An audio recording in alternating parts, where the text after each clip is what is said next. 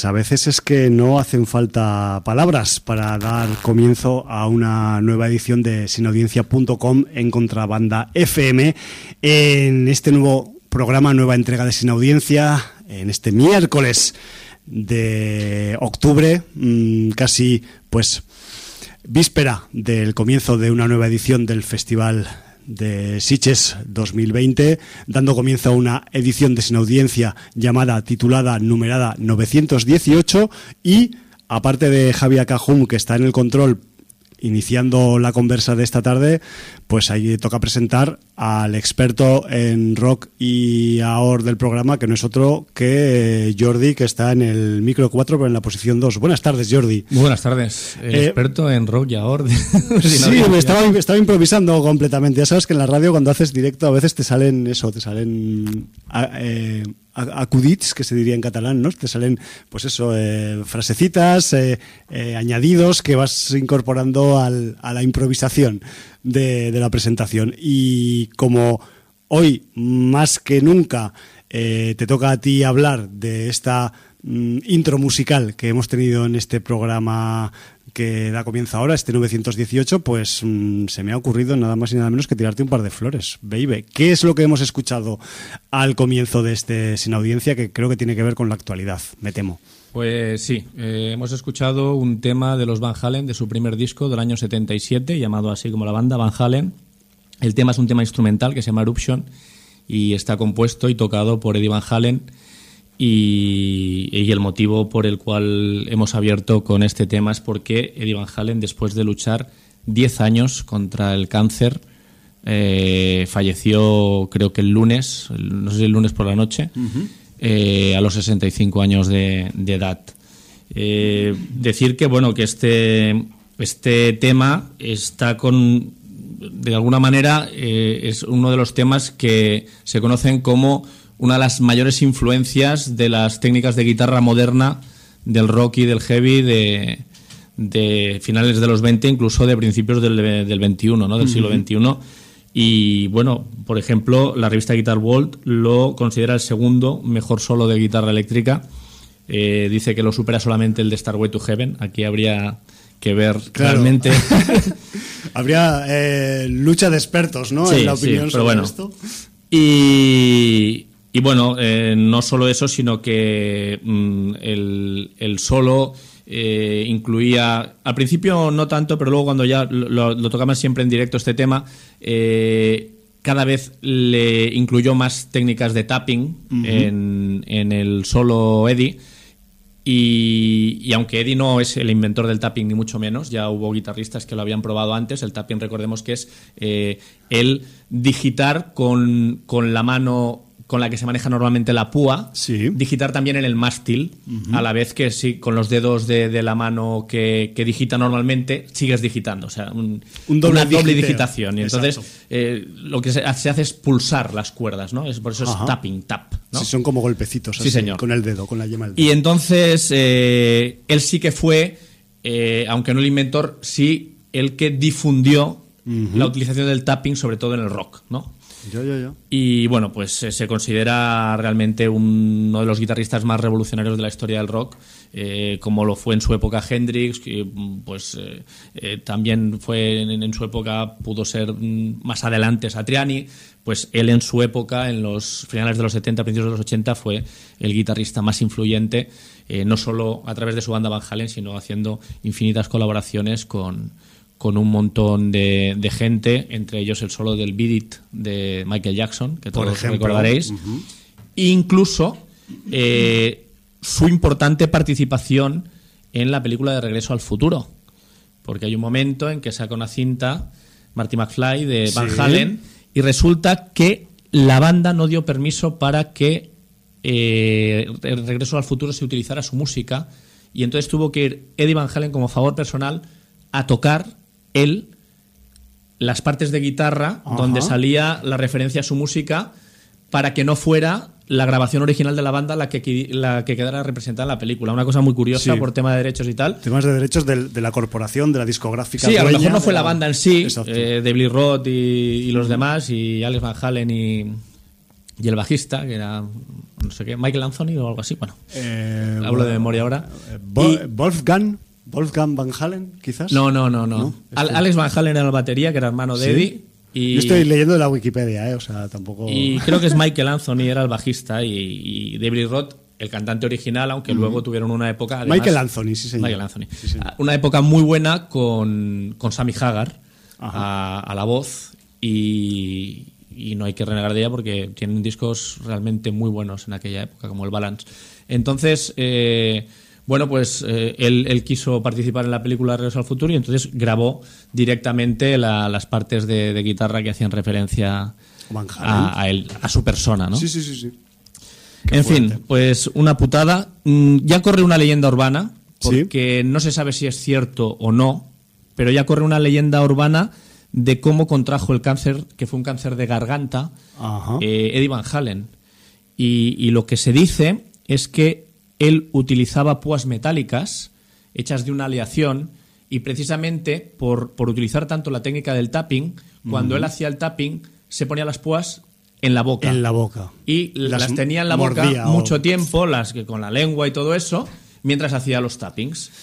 Y entonces dicen que alguna eh, algún elemento de esa aleación de Nocivo, metálica sí. eh, eh, fue nocivo y fue lo que le, le hizo contraer el cáncer de garganta. No se ha demostrado científicamente, Claro. pero es la leyenda urbana, vamos a llamarla así, aunque a lo mejor es cierto, que corre sobre, sobre el origen de- del cáncer de garganta que contrajo Eddie. Sí, es que con los cánceres tenemos, se supone que se sabe mucho, pero se sabe tan poco realmente que, que O no- sea, que no sabemos qué, los influencia o qué los Eh, motiva. Es que ¿no? el, el- el cáncer mm, lo tenemos dentro. O sea, al ser una mutación de nuestras propias células, realmente no sabemos por qué se puede desencadenar.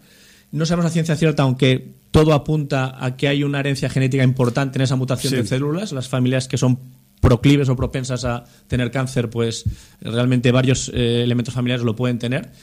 Y, y bueno, pues es, es el peligro que tenemos, que al ser una mutación de nuestras propias células, todos estamos un poco al alcance de la enfermedad, ¿no? Pues sí.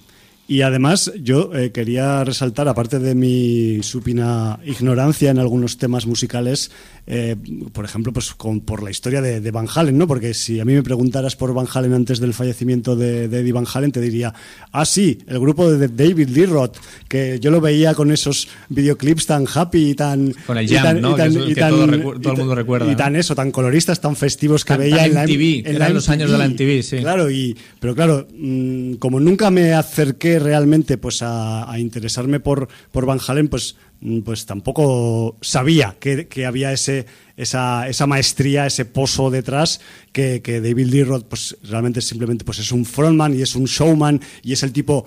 ah, digamos que es eh, que era en su momento cuando estuvo en el grupo pues la cara visible no y el y el guaperas y el ligón y el rollo pero claro detrás había unos musicones que eran los la familia Van Halen o los o la- el, el clan Van Halen, ¿no? Que supongo que sí que estaban relacionados entre sí y, y, joder, pues es que ese ese minuto y 40 que acabamos de poner solamente para comenzar el programa, pues eh, dice muchas cosas sin decir palabras, por eso mm, de ahí mi comentario del principio. Pues sí. Una pena penísima y joder, que ojalá pues haya más eh, Van Halens en el futuro que toquen como, como Eddie, Van Halen. sí, sí. Eh, a decir además que es que cada vez se nos van más jóvenes, ¿no? Porque mm, ya en el mundo del cine estamos acostumbrados, claro, eh, dices, hostia, Olivia de Havilland, eh. Kirk Douglas, pues se van con más de 100 años, pero claro, yo, mm, a mí habrá gente que se llevará las manos a la cabeza, sobre todo millennials, de que yo diga que una persona con 65 años es joven, pero hoy en día una persona con 65 años es joven. Te quedan que hacer esto. Evidentemente, o sea, tenemos a los Rollings que prácticamente son octogenarios y están ahí todavía encima de los escenarios. O sea, mm, 65 años para mí es un desperdicio absoluto perder la, la vida con esa edad y, y una verdadera lástima, ¿no? Pero es que yo creo que con los Rolling, tío, ahí hay un eso. y- Un pacto con el diablo, un ¿no? pacto con el diablo, hay una mutación extraterrestre, hay un, no sé, algo, hay algo. No sé el qué, pero ya se sabrá en algún momento. La, mutación de los Rollings es hacia la vida eterna, como Jordi Hurtado. Ya, sí, Y, son de y la, esos. y la mutación de los Beatles que quedan vivos, sobre todo del señor Paul McCartney, esa señora. Sí, es como, como se- señora mayor que... Señora mayor inglesa que toma el té a las 5. Toma el té y va a pasear su Yorkshire eh, un ratito antes de tomar Sí, el té. es muy, muy curioso. Vaya tela. Sí, eh, igual. Claro, es que si dices, bueno, soy un tío barbudo, me dejo un poco de, de barba sin afeitar y tal. Así Bueno, Ringo ha envejecido de una manera más digna, ¿no? Sí, bueno, Ringo es que siempre ha sido un poco, yo lo, eh, con todo el cariño, ¿no? Pero Ringo siempre ha tenido un aspecto muy eh, jabalillesco, ¿no? O sea, es, un, es como un tío como rudo y como peludo y como del, como del norte, del bosque, ¿no? Bueno, todo el mundo decía que, que no pegaba en los Beatles ni por talento ni por aspecto físico, Ni por ¿no? estética, ¿no? Pero bueno. Bueno, pero, pero pegaba por la batería, ¿no? Sí. Que, era, que era su rollo y ya está. Pero bueno. Bien, pues oye, explicada esta, esta introducción musical que, que hemos tenido en este comienzo de, de Sin Audiencia, pues eh, creo que nos podemos meter ya con contenidos, con historias que traemos preparadas, algunas, la mayoría de ellas de actualidad por alguna u otra razón, pero bueno, también mm, si mirarais nuestras chuletas antes de empezar el programa fliparíais porque mm, tenemos tal variedad de cuestiones que ya veremos a ver si las podemos meter todas. Bueno, es un pequeño cajón desastre. Total, es total desastre. no como el programa que, que tenía incluido el orgullo de tercer mundo de Familia Eh, Cansado, visto, presentado por Miriam Díaz Oroca, que era cajón desastre, de desastre. No, lo nuestro es un cajón de desastre. de un señor que hace, Sí, que cose y en el que- cual, en teoría, encuentras de todo. sí, y confecciona trajes para la gente incluso difícil de hacer Sí. trajes. Y mocarines, mocasines saltarines con la piel de dos mastines. Aquí lo- los, los frikis de los Simpson me entenderán. Sí, y además se te podrán echar encima también los defensores de los animales, ya lo sabes. Pero Bueno, el- es- el señor- el es señor- ironía, es ironía. El señor Barnes no es especialmente defensor ni de los animales, incluida la raza humana, ya que... Ni de la pues, ecología, ni de Por nada eso, por el porque estilo. precisamente su negocio no, no aboga mucho por la preservación No. ya directamente del planeta. Señor Barnes, Señor ah, Barnes. y que habría que estudiarlo. Eh, bueno, pues eh, vamos a empezar con el libro de visitas. Sí, por favor. No hay mucho movimiento, pero lo que hay es interesante. Sudaka nos dice, saludos de nuevo. Siguiendo una de sus recomendaciones, le entré de lleno a Umbrella Academy. Esto escúchalo porque tú tienes que ir detrás. Yo, yo, yo voy. Y quedé más que sorprendido. No me esperaba nada y lo encontré todo. Drama, comedia, un poco de terror y un impresionante 5 que se roba el show cada vez que aparece. 20 capítulos perfectos, con lo cual se ha tragado las dos temporadas del tirón. Qué tío. Bien, Sudaka. Dice, por otro lado, ¿recuerdan al caraculo de Preacher? Pues bueno, me encontré una película española en Netflix llamada Pieles, dirigida por Eduardo Casanova y producida por Alex de la Iglesia. Y una de las protagonistas es una caraculo. Y algo similar sucede con el resto de protagonistas, quienes tienen otras características, características físicas llamativas, por decirlo menos. La película no es buena, pero se puede ver como curiosidad y al menos y porque en el fondo plantea muchas inquietudes sobre la discriminación que se presenta en nuestras sociedades. Siguiendo la recomendación de Cobros el Gris, me metí con un don, y tiene razón en destacarla, es novedosa tanto visualmente como en su fondo. Es bastante elaborada, te narra una historia que sucede en medio de la realidad y lo onírico, y pocas veces te avisa en qué lugar va sucediendo. Vista la mitad, me ha impresionado. Y para terminar, me repetí Warlock el Brujo, después de unos 27 años sin verla. Y aún funciona. Por supuesto está llena de carencias y es reflejo de su época. Pero la historia está muy bien y valió la pena el revisionado. Si alguien la tiene pendiente, ojalá pueda ir a conseguirla en su momento, ya que en su momento daba mucho miedo. Pues sí, sí señor. Warlock es uno de esos eh, de esas series B de culto, de cultísimo. Que algún día la repondrán en 4K en el Festival de Sitges, fíjate lo que te digo. Pues mira, estaría bien. Eh, no sé si podría pasarse a 4K directamente, ¿no? No hay, no hay tantos, tantos datos para escanear, ¿no? No, no, no tenía tanto gramaje la película, No, directamente. En fin, Habría que improvisar. ¿eh? seguro que sí, se puede pasar. Cola Blanca nos dice, Diario de Bitácora, fecha estelar, 7 de octubre de 2020. Señores sin audiencers, les paso a relatar mis visionados recientes. The Walking Dead, Wall Beyond. No sé si sabes que ha empezado esta se, serie. ha, se ha atrevido. Entre, yo, entre que no tengo tiempo y que no me he atrevido, pues eso, que no la he. Recordemos, segundo spin-off de Walking sí, Dead. sí, ¿eh? sí. Primer vistazo a otro spin-off más de The Walking Dead. La serie, ambientada en Nebraska, 10 años después del inicio del apocalipsis zombie, presenta a dos jóvenes en medio del apocalipsis sin que tengan conocimiento de cómo era el mundo antes de la aparición de los caminantes. Algunos se convertirán en héroes y otros en villanos. Esto es lo que se puede leer en la red. Pero la realidad es que es una bazofia infecta, que a los 10 minutos dejas de verla. Conceptos como república cívica hacen que te quieras sacar los ojos de las cuencas. Los pésimos actores, el CGI de Carrefour, la música de fondo, todo es hiriente al cerebro y a los ojos. Alejaos de esta serie. Cero de 10. Pues ahí lo deja. Qué, qué- qué- qué intenso. Primal, sexto y nuevo episodio de la serie del creador Yendi Tar- Tartakovsky y que emite el canal Adult Swim en la plataforma HBO y que de forma un poco desconcertante va lanzando episodios sin ningún tipo de continuidad temporal periódica lógica. Esta es la de animación. La de del- animación del cavernícola, del sí. cavernícola y la Tyrannosaurus. Sí, sí, sí, correcto. En este capítulo, la cavernícola lanza, el cavernícola lanza defenderá con su vida el ataque de los depredadores que quieren comerse al malherido colmillo, el T-Rex. 10 de 10. Joder. Vampiros contra el Bronx. Vista y degustada una nueva astracanada de Netflix. Yo. Yo he estado a punto de verla esta semana, no me ha dado tiempo. Reconozco pero- que me llamó la atención, pero cuando vi que había niños de por medio, reculé en mis intenciones. Pero bueno, que nos explique Mr. Cola Blanca. Dice, no os voy a decir de qué va la peli, que luego decís que sí, cuento spoilers. No, tranquilos, que es broma. Que San Pazuzu Mártir me castigue si no os cuento que va de un grupo de vampiros ancestrales que quieren ir adquiriendo poco a poco los edificios del Bronx para hacer del barrio su nido. Claro. Un trío de chavales lo descubren y comienza a liarse parda. Para pasar el rato, ya que está enfocada a un público muy adolescente, los vampiros son tan de chichinabo que dan vergüenza ajena. 4 de 10. Siempre vuestro, cola blanca, el descensor de altitudes. Toma ya. Es que- Supongo que- del descensor de altitudes porque cosas que quieren ir en todo lo alto las, las pone ahí las en el sótano. Las pone al nivel del mar, a cero metros. Sí, señor. Qué caña. Pues es que, claro, los vampiros de Brooklyn igual se han pasado al Bronx y de unas mm, historias de Eddie Murphy, pues vienen estas Sí, el vampiro de Brooklyn de Eddie Murphy. Claro, claro, es que nada viene de cero, tío. Y el, y el Bronx ahí. Mira, mira que me trago todo de vampiros, ¿eh? pero eso me, Ya, me- pero me es que costó mucho. ¿eh? Últimamente, Jordi, en los últimos años, mm, vamos a decir dos décadas, tres décadas, el vampirismo, mm, hay gente que lo entiende de una forma mm, un poco acertada, quiero Bueno. pensar. Ha, ha habido buenas películas de vampiros también en las últimas dos décadas. Sí, ¿eh? sí, sí, sí. Lo que pasa es que ha habido, pues eso, mucha estracanada y, y mucho pseudo vampiro que brilla y cosas de esas. Sí, luego, pues eso, comediantes que quieren hacer eh, bromas sobre cosas clásicas, eh, de todo, sí. O sea, No, pero eso está películas. Yo- yo- películas de arte y ensayo. de- Yo, yo con los comediantes que hacen bromas sobre el vampirismo me, me quedo, los compro y me quedo en película y me quedo en serie. ¿eh? Vale, vale, está Ya bien. sabemos de quién hablamos, Eh, ¿no? Sí, sí, ahí está.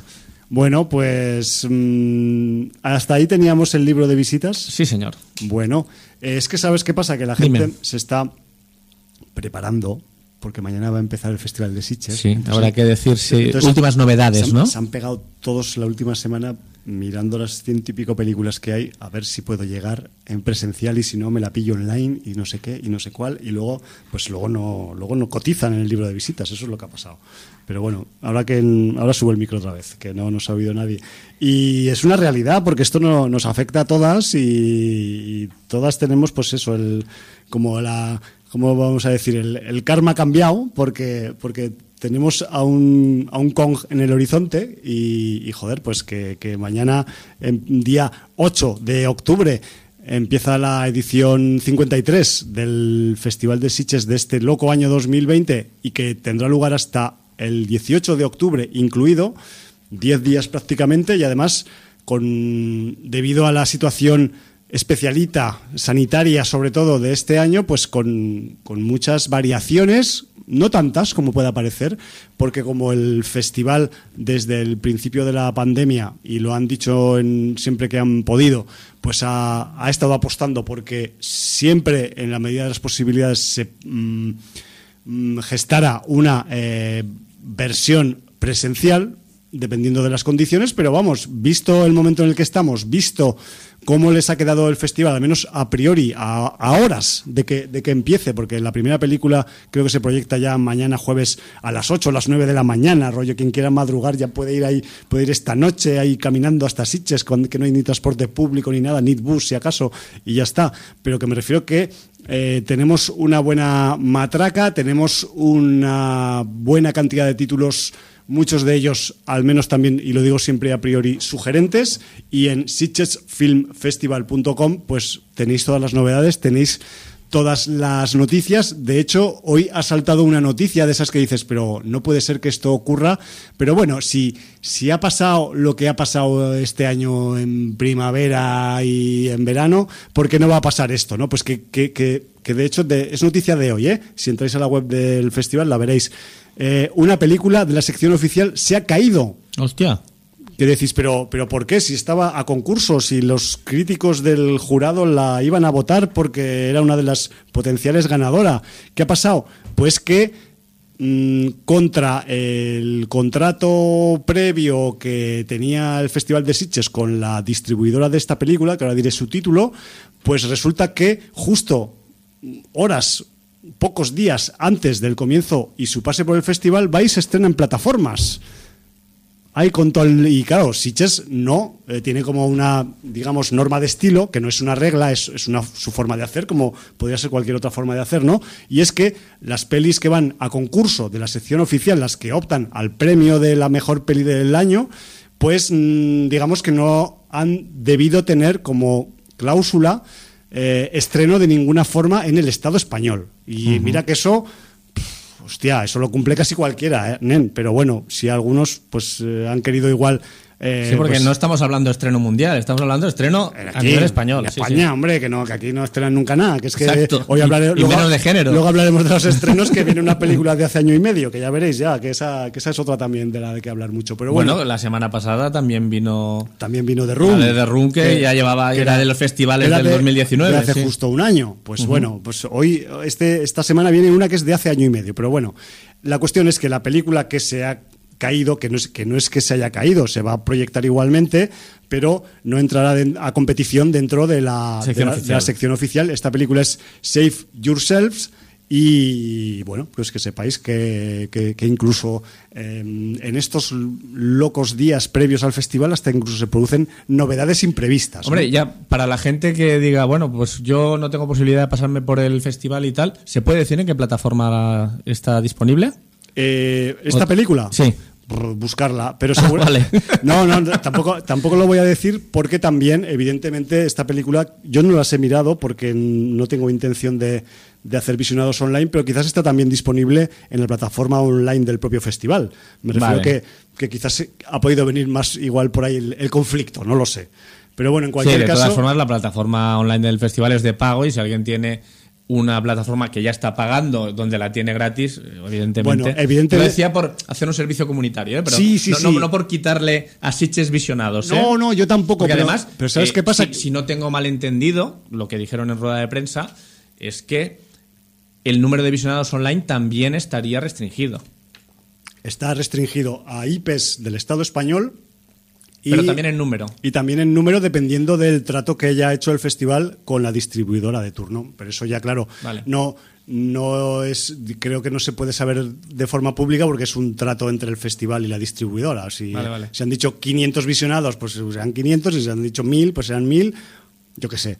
La cuestión es que aparte también, Jordi, yo estoy tirando de la nota de prensa del festival y en la nota de prensa del festival no dicen qué plataforma, evidentemente, vale, sí, no dicen que- en qué plataforma está, pero bueno, Si no van a, no van a alentar la competencia, si, ¿no? si hacéis una mm, sencilla búsqueda en un buscador de esos de la red que es, mm, empieza por G, pues seguro que os sale tan ricamente. Bueno, pues que sepáis que hasta incluso a este nivel, pues el, el festival está, está que se mueve, que está, está a punto de empezar y que además, pues Jordi, es que eh, aparte de ser un festival, una edición que, que es, que es clave para, para pues eso, para, para que el festival tenga continuidad, para que la gente la apoye, ya sea online, ya sea de forma presencial, porque es un año en el que muchos festivales no se han celebrado, muchos certámenes se han ido al carajo, al menos temporalmente, por la situación sanitaria. Entonces, pues yo qué sé, también pues es un, un año para tomarse un Sitges de una forma un poco diferente. Eh, dicho esto también, Mm, también os tenemos que anunciar que desde Sin Audiencia, pues aunque vamos a estar acreditados en el festival y que vamos a hablar del festival siempre que podamos, por activa y por pasiva, siempre que la situación le, mm, se dé pues para poderlo hacer, pues que sepáis que este año no vamos a hacer visión especial desde el vientre de Kong, vista la situación, pues tampoco nos hemos querido liar la manta a la cabeza, pero que sepáis que dentro de las eh, actividades alternativas del propio Festival de Sitges y que podéis visitar en su propia y revisar en su propia web, pues hay algunos podcasts, algún podcast, no varios, porque yo solo he encontrado uno, que sí que graba su, su una de sus eh, entregas en el, en el festival y que quizás, pues si tenéis enchufe, podéis encontrar algún, alguna invitación para entrar porque ya están agotadas las invitaciones, así que como muchas otras cosas que hay en el, en el festival este año.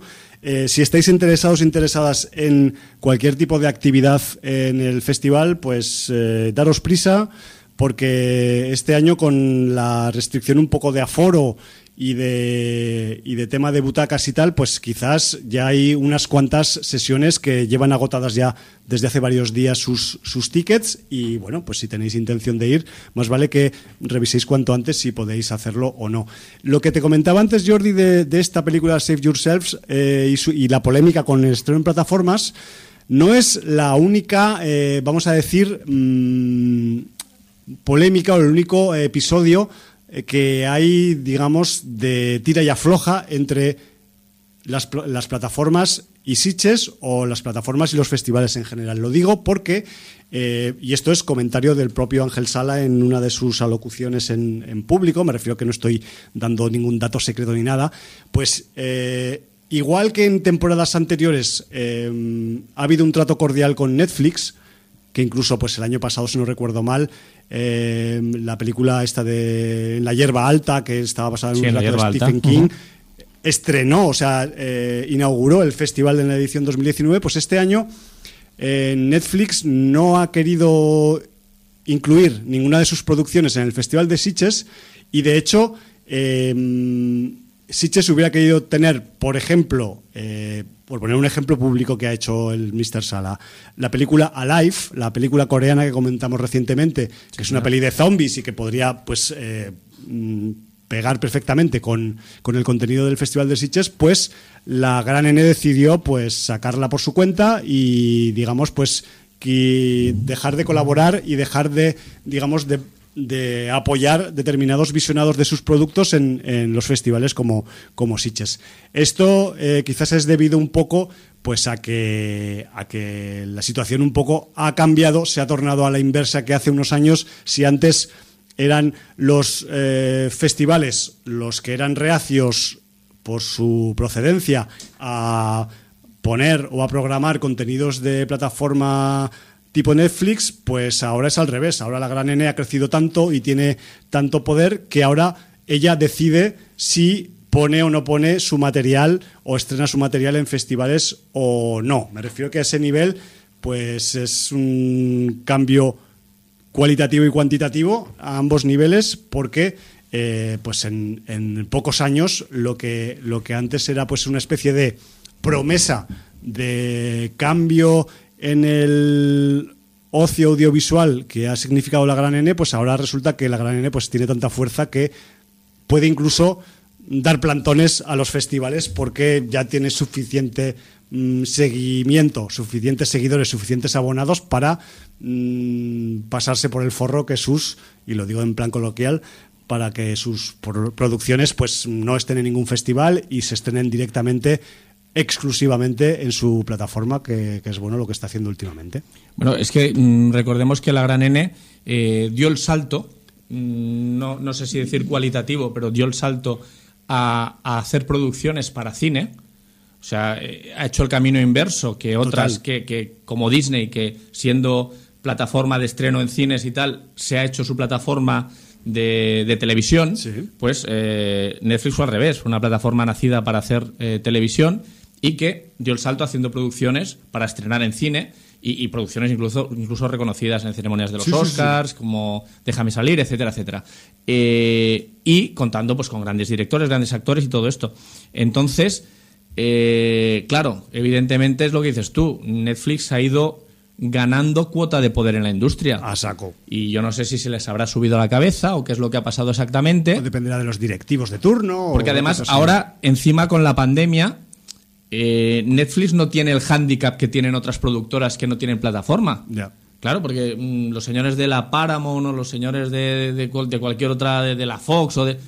¿qué, qué hacen? ¿Dónde estrenan? O sea, o se van a una plataforma que exista para que les distribuya las películas o se tienen que comer los mocos y esperarse a que haya una vacuna y que la gente pueda mm, otra vez fluir a los cines y, y asistir. O, hacen como el señor Nolan y se arriesgan y tiran la casa por la ventana y luego, pues económicamente, pues a lo mejor no les, no les sale a cuenta. Sí, porque todos no son Nolan o todos no son Tenets. Entonces, claro, Netflix no tiene ningún problema en coger y todo el contenido que no puede llevar a cines, eh, hacer lo que ha hecho siempre, que es estrenarlo directamente en su plataforma y, y ya está. Y Bueno, así lo tiene resuelto. En cualquier caso, que sepáis que es esta la situación, por eso quizás pues este año, pues si buscáis algún título de que pueda estar relacionado con esta plataforma, pues no lo vais a encontrar.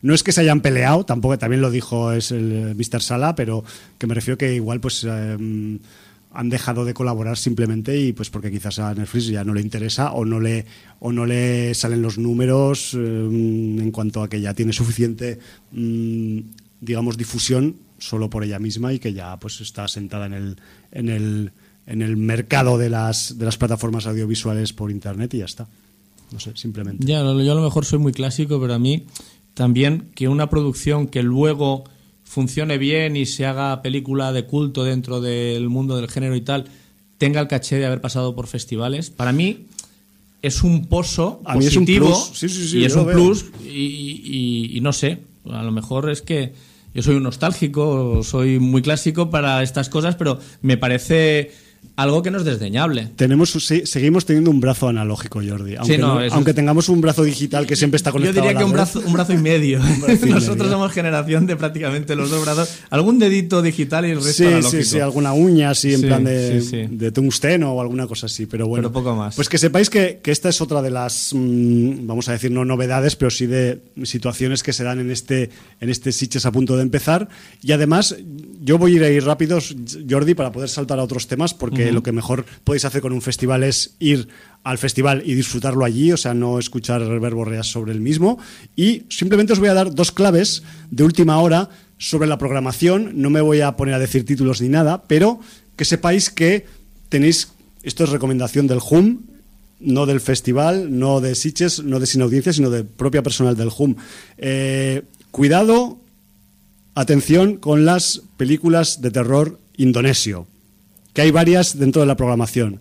Y segundo, cuidado también con la Bruce Lee Exploitation, porque si fuisteis consumidores, consumidoras de cintas de vídeo de artes marciales de Hong Kong, de Taiwán, de Corea incluso, en los años posteriores a la muerte del grandiosísimo Bruce Lee, supongo que conoceréis esa vertiente B de actores que es- cuyo nombre artístico se parecía peligrosamente al del mítico fallecido Bruce Lee, que también hacían películas. Sí, los Bruce Lee escritos con LI, los Bounce Lee. De miles los- de formas. Pues que sepáis que eh, en Sitges 2020, dentro de la programación Brigadoon, va a haber una profusa programación de este tipo de explotación sobre la figura de Bruce Lee, ya que en la sección oficial hay un documental y creo que se va a proyectar también en gran calidad en el auditorio eh, Enter the Dragon, si no recuerdo mal, pues que sepáis que por el lado B del Brigadoon, nunca mejor dicho, pues eh, eh, va a haber este tipo de, de, programación. Y luego, pues para quien tenga dudas así, y lo suelto así en plan general, pues este año, a pesar de la reducción de aforos, vamos a tener aproximadamente 70% de aforo en salas. Va a ser obligatorio llevar mascarilla en las proyecciones. E incluso hay quien dice que va a haber vigilancia con ojos de estos que ven en la oscuridad para ver si la gente la lleva puesta. Eso habrá que verlo. Ya os lo iremos contando sobre la marcha que las butacas estarán preasignadas y numeradas, que esto fue algo que tampoco se había decidido a medio plazo, se decidió en hace relativamente poco tiempo, y que incluso habrá eh, partes de los aforos separadas para las acreditaciones de industria y de prensa. Me refiero que seguramente a los de prensa nos van a colgar de una cuerda del techo de, los, de las salas, porque ocupamos menos espacio colgando que en, el suelo. Pero bueno, que me refiero que también a ese nivel, pues eh, todo se ha tenido en cuenta. Los horarios también se han espaciado para que se pueda recircular eh, el aire de la sala y fumigar con ácido sulfúrico los, los teatros y los cines cada vez que se vacíe una proyección.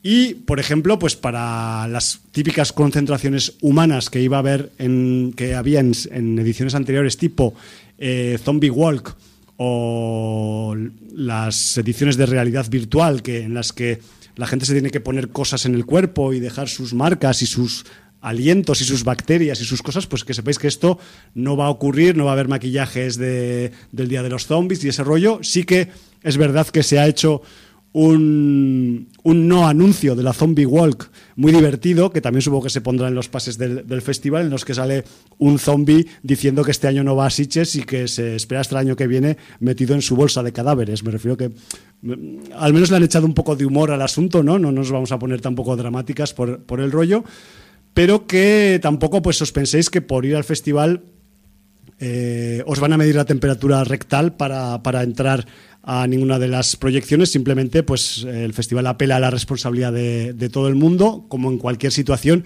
y si tú te sientes enfermito o enfermita, pues igual deberías ese día pues no ir a una proyección pues en solidaridad con la gente que, va a ir sana, ¿no? Eh, que sepáis también que eh, para los visionados online, eh, pues tenéis, una vez habéis adquirido un ticket y le dais al play a la proyección online, que hay como 30 horas de periodo de reproducción. Me refiero que si empecéis la peli, os vais a dormir porque os entra sueño o tenéis que ir a currar o a sacar al perrito o a llevar al niño al cole, que sepáis que podéis continuar viendo la peli un rato después sin ningún problema. Eh, luego también eh, hay que decir que eh, este año vuelve a haber tren a la una y media de la madrugada para volver que es el tren de la bruja, donde vuelven todos los, los abyectos seres que han sobrevivido a un día de festival hacia la metrópoli desde, desde la mágica eh, localidad de Siches y que pues en ese aspecto pues se mantiene el rigor logístico que, que está muy bien. ¿no? Y aparte, decir también que no se van a permitir selfies con los invitados estatales ni acercarse al contacto humano. Me refiero que olvidaos de cualquier cosa que tenga que ser con que tenga que ver con sobar artistas, actores, actrices, directores, directoras, porque, porque va a ser imposible y seguramente os perseguirá algún guardia de seguridad. Aparte hay que decir que este año lo que sí que se retoma es la sesión sorpresa, que dicen que va a ser una peli muy divertida y muy especial que Ángel Sala la recomienda encarecidamente, pero que todavía no se sabe cuál es. Así que si os animáis y queréis jugar la ruleta de la fortuna del fantástico, pues podéis comprar una entrada para la sesión sorpresa. Y con eso creo que me podría, podría estar hablando más rato, pero con eso yo creo que ya nos hacemos un poco idea así un poco global de lo Ahora la gente ya puede bucear y buscar sus preferencias y ya... Que, sepáis que este primer... Hacerse su festival online o presencial Exacto. Eh, sí, que, a la carta. Quien no pueda esperar y, quiera ver ya Península en pantalla grande ya puede ir mañana a verla, no sé si una vez o dos veces. Y, bueno, que tenéis ahí la web del festival para revisar todos los horarios, todas las proyecciones, desde las 8 de la mañana hasta la 1 de la madrugada, en las que comienza la sesión doble en la que se han reconvertido los Midnight Streams. Así que... De todas formas, la sesión inaugural es la de Malnacidos, ¿no? ¿Mañana? Sí, señor. Mañana se inaugura oficialmente con, pues eso, en la... Aunque ya habrá pases previos de otras películas. hay eh. pases a partir, creo que al ser el primer día, no creo que no empiezan a las 8, sino a las 9, pero que me refiero que eh, Malnacidos en la sesión de media tarde del Auditori es como la la sesión inaugural, del festival. En la que, pues, Malnacidos, la película española de zombies en el ámbito de la conocida como Guerra Civil Española, pues eh, será el título oficialmente que dé un pistoletazo de salida a esta edición 2020. Recordemos a la sin audiencia que es una película que tú ya tienes vista desde la semana pasada, pero... Y cada vez se me, ocurren más cosas que comentar Por la aplicación de la ley del silencio hasta que no haga el pase mañana en Sitches, no podemos contar el contenido que irá para el miércoles que viene. Sí, de hecho, si hiciéramos el programa en viernes, por ejemplo, en vez de miércoles, ya este miércoles habríamos podido hablar de ella. Se habría levantado el secuestro. Pero bueno, que sepáis que, que, que, hay mucha tela que cortar con malnacidos y que mm, para unas cosas bien, para unas cosas ya veremos cómo, pero que es una peli que va a dar que hablar. Pues, ¿qué prefieres hacer? Intento no dar mm, opiniones, ¿eh? Oigan los señores de la distribuidora que no estoy opinando. ¿Prefieres eh, que hagamos el rincón literario que tenemos pendiente o prefieres hacer eh, estrenos? Aunque sean de hace año y medio que vengan ahora. Bueno, yo si te digo por, por mi propia conveniencia, como llevo ya un rato hablando, preferiría hacer un rincón literario porque así descanso un poco y luego nos metemos con los estrenos, estrenos, no estriños, caducados que nos vienen esta semana. Que, que, sean caducados no quiere decir que no sean interesantes. ¿eh? Pues vamos a hablar del señor Joe Abercrombie, mm, porque mm, este verano, eh, yo en verano es mi época de relajación máxima, es cuando puedo leer a gusto y tal, pues me he tragado cuatro libros del señor Abercrombie. Eh, empecé por, por eh, un, un, libro que sacó en 2019 que se llama Un poco de odio, que sigue con los personajes de la primera ley. Para el que no entienda ahora le haré un pequeño resumen para que sepa qué es lo que hace el señor Joe Abercrombie y, qué se tiene que leer y en qué orden.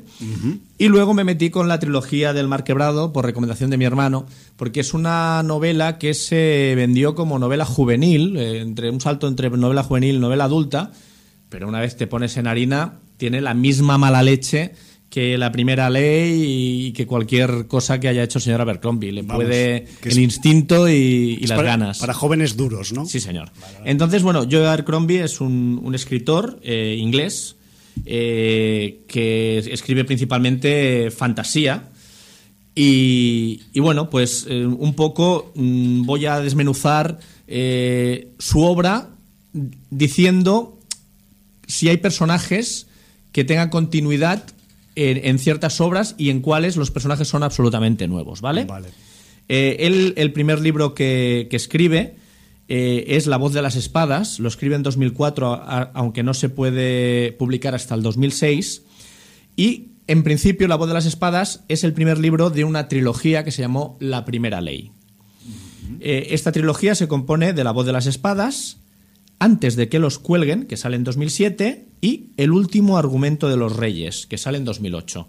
En esta primera trilogía hay pues unos personajes comunes que se van desarrollando durante la narración de los tres libros y que son personajes ricos en matices, algunos de los cuales te dejarán absolutamente cautivado, ¿no? O cautivada. Luego de esta trilogía él eh, coge y hace tres libros independientes, pero basados en algunos de los personajes que salen en la trilogía de la Primera Ley. Estos eh, libros son La Mejor Venganza del año 2009, Los Héroes del año 2011, que para mí es la obra cumbre de Abercrombie, siempre lo recomiendo, y eh, Tierras Rojas de 2012. Aparte, hay un libro que es una recopilación de relatos que se llama Filos Mortales de 2016, que es el único libro que me queda pendiente de leer del señor Abercrombie. Joder. Lo digo porque, bueno. No te has metido caña. Sí. Al asunto. Bueno, lo tengo leído todo menos este. Sí, sí, sí. Bueno, y ahora explicaré por qué eh, él firma un contrato por cuatro libros más basados en una continuación dos décadas después de, la primera ley, sí. que eh, esta nueva trilogía se llama La Edad de, la Locura. Aunque ha firmado cuatro libros, de momento lo que hay es una trilogía. De la trilogía, eh, el primer libro es Un poco de odio, de 2019, que me leí este verano, y, que, que retoma los acontecimientos de, de la primera ley dos décadas después. El segundo libro, que ya está publicado, pero solo en inglés, que creo que llega a final de año ya la traducción en español, que se llama The Trouble with Peace, eh, que ha salido en 2020 en inglés. Y en 2021 tiene que salir la conclusión de esta trilogía de la Edad de la Locura que se llama The Beautiful Machine.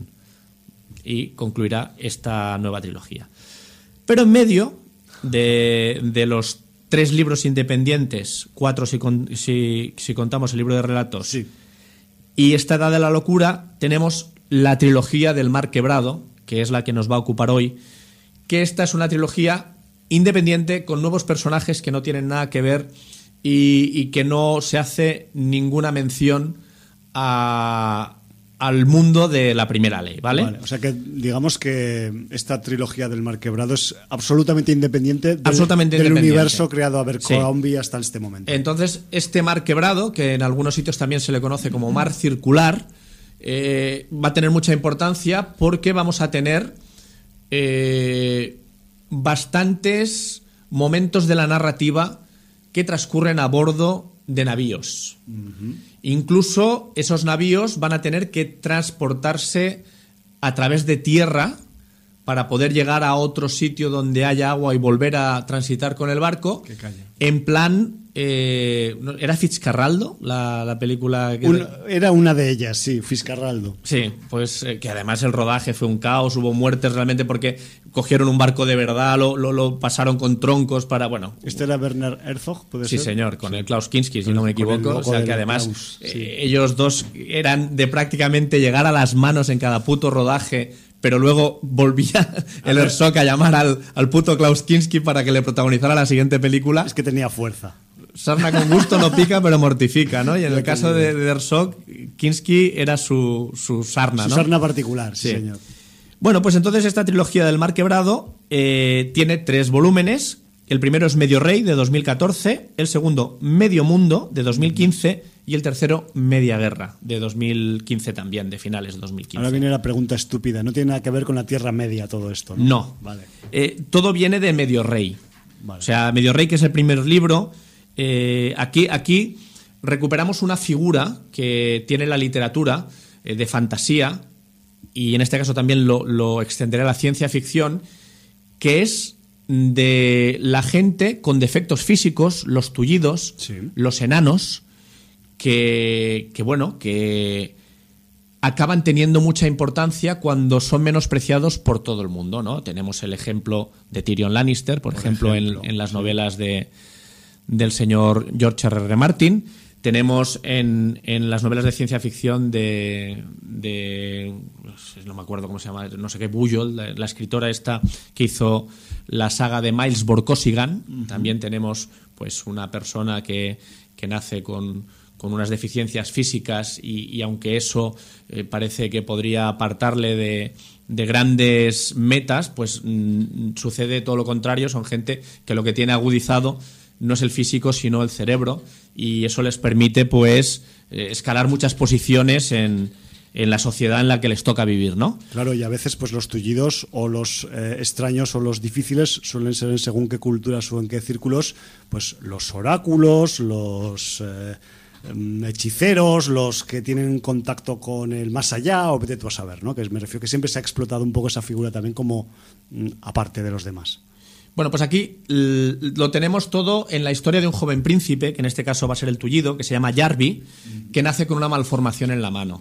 Y eso, pues, de alguna manera lo aleja de, la herencia del trono, porque, claro, un rey norteño fuerte que pueda aglutinar a, a las tribus y llevar a, a, su país o región, porque aquí no quedan, al ser tribus no queda muy claro, son más regiones que países, eh, pues a, poder eh, mantener la frontera con otras naciones que quieren eh, que tienen temas litigiosos en guerra y, poder dirigir ah, con mano de hierro a, su pueblo, pues evidentemente pues esa malformación le aleja de todo eso. Entonces él lo que ve es un futuro en la clerecía, que es un poco mm, la salida de los estudiosos, de los que eh, van a, ejercer con la sabiduría eh, el consejo de los grandes reyes, acaban siendo sus manos derechas. De hecho, es una figura muy parecida a la que tiene George R. R. Martin con los. Con la, mano del rey? No, con los que tienen los eslabones, ¿cómo se llaman? Ah, con eh, los maestres. Los maestres. Es que si lo digo despacio me sale, si, si corro no me sale.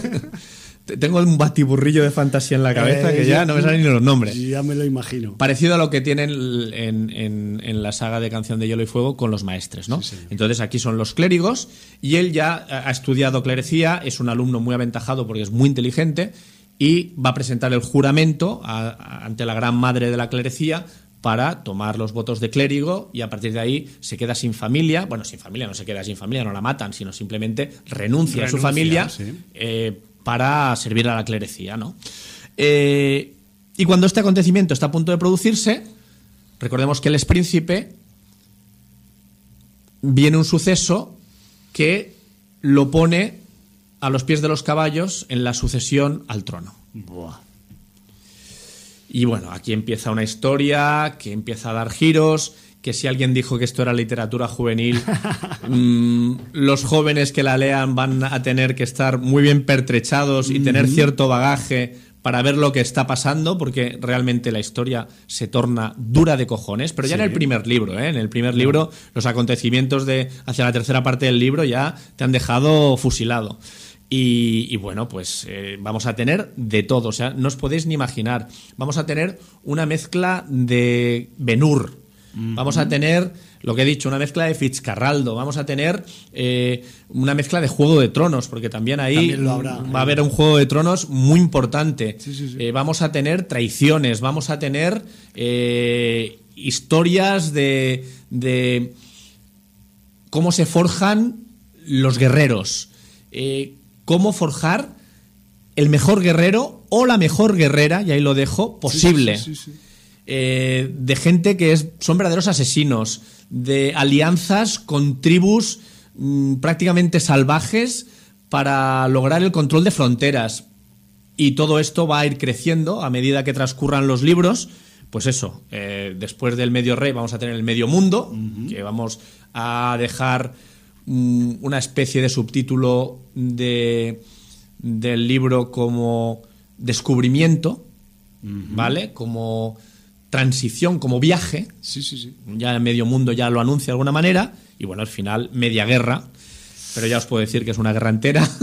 es una guerra al completo. Y, bueno, pues eh, yo, para mí, otra trilogía imprescindible de Abercrombie tienes un montón de, nuevos personajes que se van a ganar tu cariño o tu desprecio rápidamente. Eso importa. Eh, te vas a olvidar de, todos los personajes. Bueno, no te vas a olvidar, tampoco es cuestión de borrarlo de tu mente, de todos los personajes de la primera ley, pero no los vas a echar de menos porque vas a tener eh, suficiente con los personajes de la, de la trilogía del Mar Quebrado y de todo lo que te van a aportar, porque, bueno, ya te digo, en, como siempre hay mucha coralidad, hay muchos personajes importantes, eh, esos personajes van a desarrollarse y además de una manera muy interesante y no siempre a gusto del lector, porque ya sabemos que las transiciones no son fáciles y, más cuando te ocurren tantas cosas.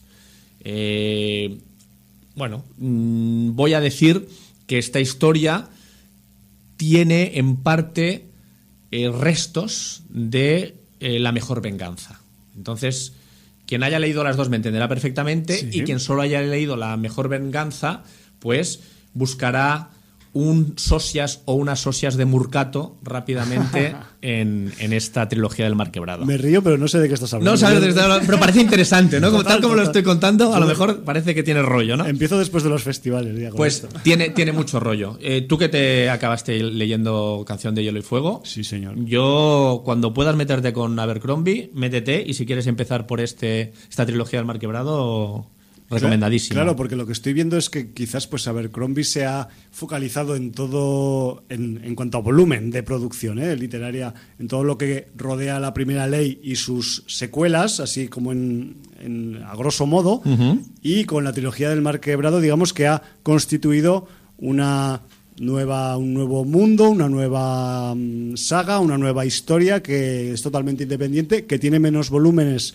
relacionados, lo cual puede ser más atractiva para, más la, accesible. para la gente que igual no se quiera meter ocho o nueve libros en la, entre pecho y espalda, aunque siempre puedes ir alternando y cambiar de, de orientaciones y esas, y esas cosas, pero bueno, que mm, atractivo y, más accesible es el mar quebrado que la primera ley, por lo menos para, para un, eh, uno que no conoce nada de, un de, la, Abercrombie. ¿no? Mm, decirte que yo creo que la idea de venderlo como una novela más juvenil que la primera ley. Yo creo que fue idea de la editorial, precisamente lo que dices tú, para hacer más accesible a Abercrombie a un público más joven y que luego se adentrara en el resto de, la bibliografía, bibliografía de, del señor Abercrombie, pero eh, yo creo que el que haya leído Abercrombie va a encontrar desde, no sé si desde el minuto 1, pero sí desde el minuto 15, eh, va a encontrarse el Abercrombie de siempre, el Abercrombie despiadado, el Abercrombie en que los sentimientos humanos quedan por detrás del deber, en que eh, la transfiguración de los personajes está a la orden del día, en que el culo torcido vamos a tenerlo más de una ocasión y, el Abercrombie sanguinario y que explota la dureza de, la guerra y, de una época vamos a llamarla, porque claro, al ser un mundo, entre comillas, de fantasía, no sé. Eh, no os penséis que vas a encontrar tampoco muchísimos elementos de fantasía, pero sí existe la magia, Sí. hay grandes magos. Y va a ser mi siguiente pregunta. ¿Qué, qué- qué- qué grado de fantasía tiene, digamos, esta trilogía y en general las obras de Abercrombie? Porque quizás en, en El Mar Quebrado puede haber menor cantidad de fantasía que en las otras obras de él, o más o menos es parecido. de, de alguna manera es parecido a Martin en el sentido de que aquí habla de la existencia de la magia, eh, pero como algo que la tecnología va sustituyendo. Vale. ¿Vale? Entonces, igual que, que en Canción de Hielo y Fuego, lo que teníamos es que la gente había olvidado que había magia, que había dragones y todo esto, pero siguen quedando elementos, ¿no? Eh, aquí pasa alguna cosa parecida. En, Vale. en la primera ley tenemos, se nos revela que todavía uno de los grandes magos, de los primeros magos, Bayaz, a lo mejor todavía está vivo. ¿Vale? Y los grandes magos eran capaces de hacer cosas inimaginables. También puede aparecer en la primera ley alguna criatura híbrido de, de- de bestia salvaje y humano que, que- que habita en ciertas zonas del norte que pueden ser como también criaturas un poco fantásticas. Vale. En el Mar Quebrado eh, también tenemos el tema de magia de alguna manera presente, pero diferente. Porque lo que se habla es que hubo una... Esto es un pequeño spoiler, Cuidado. pero en, el- en un momento de, de la trilogía se habla de que hubo una cultura élfica anterior a los hombres y esos elfos estaban tan avanzados tecnológicamente, por eso digo que es una magia un poco especial, porque es más que magia tecnología, y que todavía en algunas ruinas élficas se pueden encontrar artefactos élficos con una magia poderosa. O lo que en un mundo más o menos medieval se podría considerar magia, ¿no? Quizás. Sí, pero a lo mejor es tecnología, no Sí, es sí, sí, magia. por eso, o sea, por eso. ¿Vale? Entonces ahí lo dejo. Tampoco voy a extenderme más porque es una cosa importante en la trilogía y ya lo iréis descubriendo a medida que pase. Pero bueno, eh, la, la trilogía tiene tantas vertientes, tanto recorrido, se disfruta tanto del viaje, de, de- de, eh, tanta riqueza de personajes. mm, y, y- y un vaivén, y además nunca mejor dicho, porque el vaivén del barco Ya. también te va a acompañar eh, en el vaivén de, de- de- de los acontecimientos, que yo creo que es absolutamente disfrutable y recomendable. Yo para mí, eh, de momento es que no puedo decir que no me haya gustado o que me haya gustado poco algo que haya escrito Abercrombie. Yo lo disfruto siempre que leo algo de él y, y no puedo más que recomendarlo, es así, es que O no hay sea, más. o sea, digamos ir sobre seguro, ¿no? Sí. Para tu gusto. Sí, señor. Y una vez más, Literario. agradecer a Unai, que fue el primer eh, hombre que recomendó a Abercrombie en el libro de visitas de sin audiencia, para que veáis la importancia que tiene seguir el libro de visitas de sin audiencia, Sí, sí, sí. donde tan sabios consejos de la sin audiencia eh, encontramos siempre. Y, y, bueno, yo creo que lo que he dicho siempre, hubiera caído en Abercrombie tarde o temprano porque es mi target de lectura, ¿no? Y el de mi hermano. Pero bueno, eh, mejor llegar cuando poca gente lo conocía que no cuando ya está todo más transitado y pisado, ¿no? Qué bueno, además es que pues, mientras estabas comentando las eh, características de, de- del- de la literatura de Abercrombie y de la trilogía del Mar Quebrado, he estado mirando y claro, el tipo es un señor británico, esta vez sí que es ya británico de origen, no es Sí, yankee- nacido en Lancaster. no, no es yankee estudioso de, las, de No, la cultura no, europea, no. sino que es british, british. British, British, sí, sí. Y, y aparte, pues me ha llamado la atención también que aparte de que el tío que es relativamente joven, con eso que hablábamos de la juventud, Sí, es Que- del 70 y algo. Sí, creo. por eso que tiene cuarenta y pico, me refiero como, como muchas de nosotras que estamos aquí en la sin audiencia. Y, y realmente pues también me ha sorprendido que su producción literaria es evidentemente también asociada a la edad, pues relativamente muy reciente y que se ha concentrado prácticamente, pues eso, desde, vamos a decir, 2000... Las dos últimas décadas, Sí, de 2006 a... 2006 ahora. a- al momento actual, ¿no? Sí, sí, Un poco el primer y- libro ya he comentado que lo escribió en 2004, sí. Sí. Eh, de todas formas, decir que Abercrombie, además, para mí tiene otra cosa que a mí me tiene ganado, que es que cuando él dice que saca una trilogía, la saca y la concluye. Cumple. Cumple, cumple. Y lo hace con la primera trilogía, con la segunda, con la tercera. Y entonces ya no solo lo digo por el señor George R. R. Martin, que- Claro. que, que nos tiene abandonados desde hace muchísimo tiempo, sino lo digo por el capullo de Patrick Rolfus, que dijo que no nos haría un Martin y nos hizo un puto Martin también con Quoth. Y bueno, en fin. eh, Se te- lo- los lectores de fantasía estamos jodidos por Ya. todos lados. Y, y bueno, al final tendré que meterme con, con Brandon Sanderson, que es otro que, que es hiperactivo y que no para de publicar. Y, cuando que escribe por la noche, Lo que pasa que con Sanderson no me acabo de atre- de atrever. Unai me lo recomienda, mi hermano no tanto, porque dice que la manera que tiene de escribir no le acaba de convencer. Y, y estoy ahí, pues, un poco Valorando. para ver si entro a leer Sanderson o no y, y qué entro a leer de él primero, porque mm, sobre todo mi hermano dice que es una pena porque tiene ideas muy buenas, pero luego el desarrollo de las mismas no le acaba de, de convencer. Ya, y si produce mucha, Mucha, mucha, o sea, cantidad de, de es- material. Es, el, pues- el Mariano José de Larra de, de la ciencia ficción y la fantasía, es Brandon Sanderson. Bueno, pues eh, por, por andar un poco eh, cerrando y concretando la trilogía del Mar Quebrado, son tres libros. eh, a, a- a qué volumen de, de lectura nos, nos enfrentamos? Eh, ¿Estamos eh, delante de un tocho martiniano, un tocho estilo mm, King, eh, Stephen King, quiero decir? Eh, estamos, estamos en un término medio, ¿eh? son novelas de entre 400 y 500 páginas, ahora no sé exactamente Vale. cuántas tienen, porque además eh, yo lo leo en Kindle, y entonces el Kindle me pone porcentaje. no te pesa el papel. No, aparte de que no pesa el papel, en vez de decirme el número de páginas, Sí, sí, me pone sí. el porcentaje que llevo leído del libro, entonces Ya, no... es equivalente a. Claro, no, no sé decir el número, pero creo que lo miré y son entre 400 y 500 cada volumen. O sea, un libro como Apocalipsis de Stephen King tiene tantas páginas como los tres libros juntos. Eh, sí, sí, sí, me temo que sí. Y, y luego también te quería comentar al respecto del mar quebrado, el, el argumento, la trama, eso con, con tres ladrillos de 500 páginas, ¿queda eso ya redondo, cerrado y envuelto? ¿O va a pasar como con la primera ley, que luego igual le salen apéndices? Eh, queda redondo, cerrado y envuelto, pero, o sea, el mar circular también se llama el mar quebrado, con lo cual queda redondito, Muy bien. pero eh, queda suficiente pozo y personajes, sobreviven suficientes personajes para tener spin-offs, continuaciones. O sea, que eh, cuando Abercrombie se canse de la primera ley, que, que acabará ya con, con nueve, y contando el libro de relatos, diez libros, Sí. puede retomar el Mar Quebrado si le apetece, porque tiene, tiene personajes, tiene historia y, y puede seguir por donde quiera.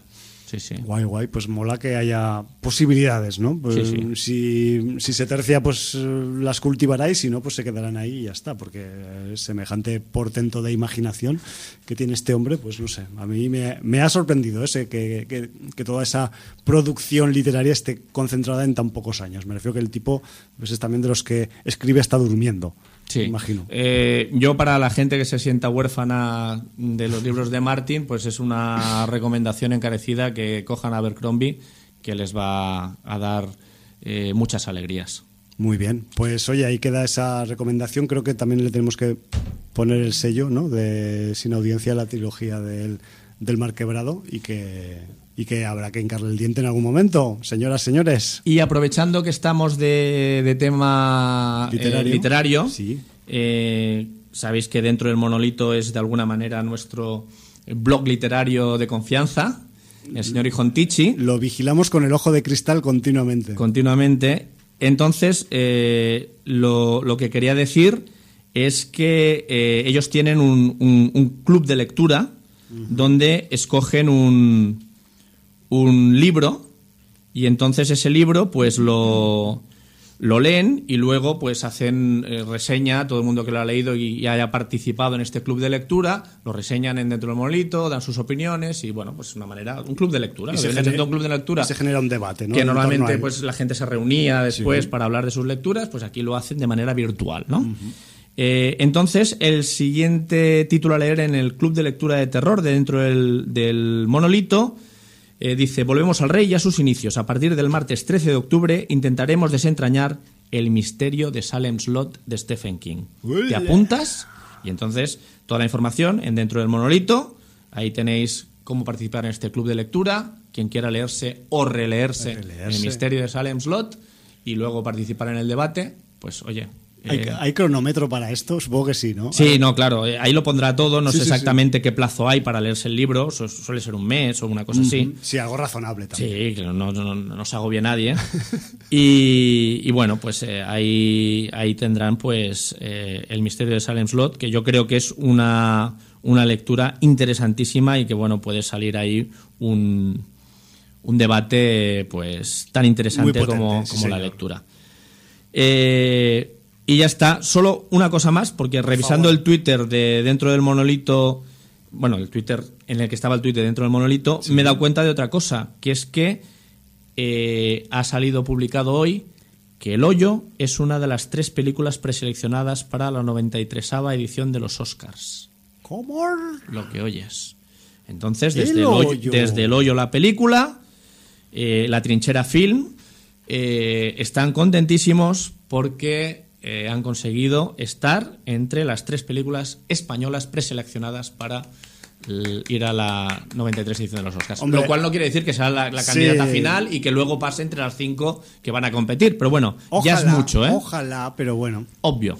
Eh, es, obvio que es un dato para sentirnos muy contentos en, este, en esta parte final del, programa y además, pues, eh, en ocasiones interactuando con la, con la inmediata actualidad, ¿no? Eh, ¿Se dice cuáles son las otras dos? No, no sé, mejor no Sí, La trinchera infinita vale. y O que arde. O que arde. O que arde, sí. Esta no sé ni cuál es. Pero bueno, la trinchera infinita sí que me acuerdo de ella. Será duro derrotar a la trinchera, supongo, en ese aspecto, porque igual pues es una película más, más estándar, ¿no? más drama histórico, que eso a veces triunfa en los premios y en los festivales. Pero bueno, no deja de ser un, notición que, eso, que, el, que se tenga en cuenta el género para, para pre. Mm, representar a este país en cualquier mm, certamen internacional. Pues sí.